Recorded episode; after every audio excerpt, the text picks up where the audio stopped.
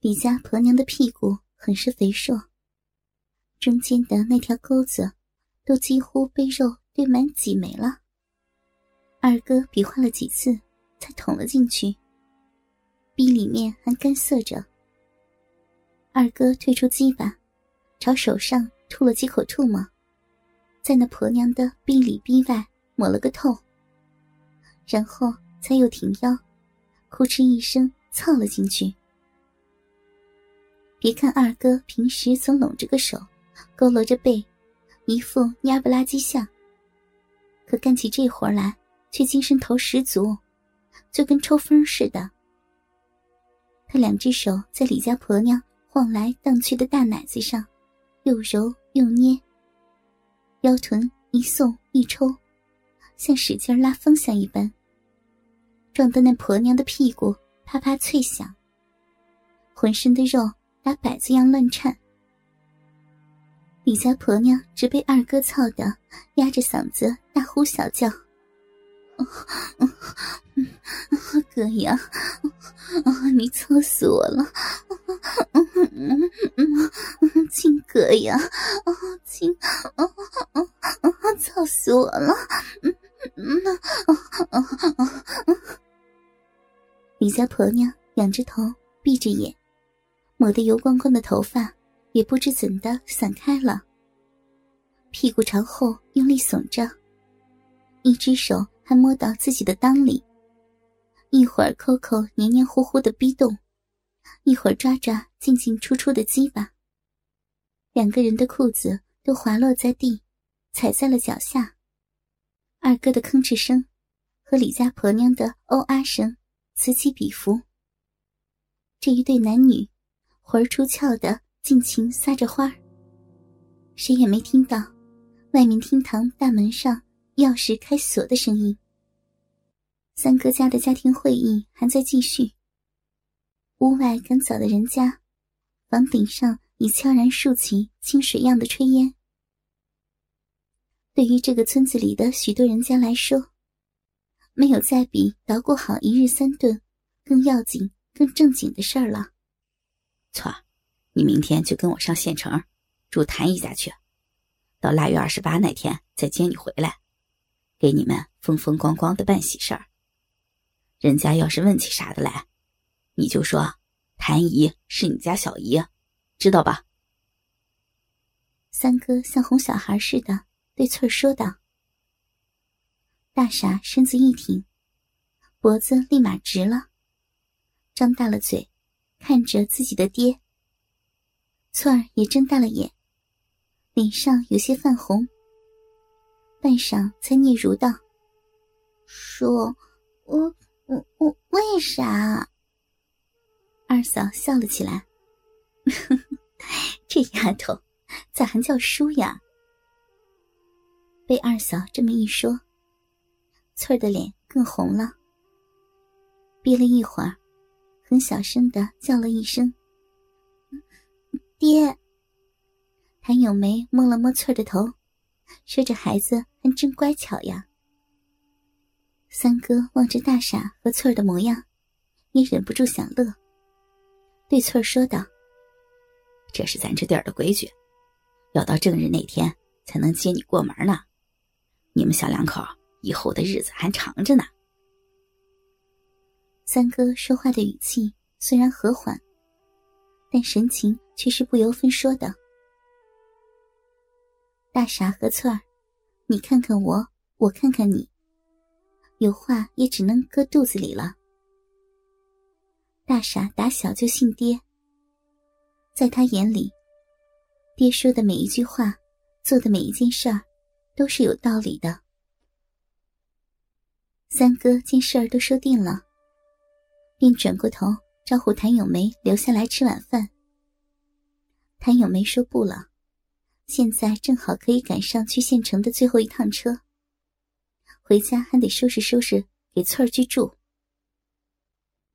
三哥招呼谭咏梅时，二嫂的脸上不经意的疏忽闪过一丝不悦。三哥也不再挽留，要大傻和翠儿把谭姨送到车站。三哥，不好了！你你家老二出事了，他他……屋子里的人还没来得及抬起屁股，门外就传来火急火燎的喊声。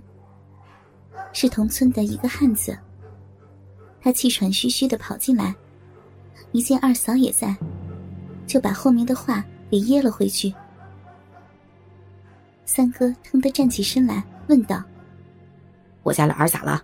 快说啊！”那汉子看着二嫂，支支吾吾。二嫂顿时紧张起来，也催问着。三哥扔过去一根烟，示意他尽管说。老二，老二和那双堂钩子李木匠的婆娘，在那个啥，哎呀，被李木匠爷俩给堵在家里了。我正好去那儿办事儿，给撞见了。就赶紧过来给报个信儿啊！汉子的话让屋子里的人大惊失色，二嫂的脸一下变得煞白。三哥很快就镇定下来，说道：“我们爷俩现在就赶过去。大嫂、二嫂，你们就别去了。那个李木匠一家子平时在村里鬼精鬼精的，没啥人缘村里的人不会帮着他们对二哥咋样的。”不，我和你们一起去，我倒要看看那个挨千刀的丢人丢成啥样了。二嫂咬着牙说道。谭咏梅见眼前出了这种事儿，赶紧告辞走了。三哥见二嫂态度坚决，也就不再说什么。他从案机抽屉里拿出了两包烟，给那汉子。关照他不要出去声张。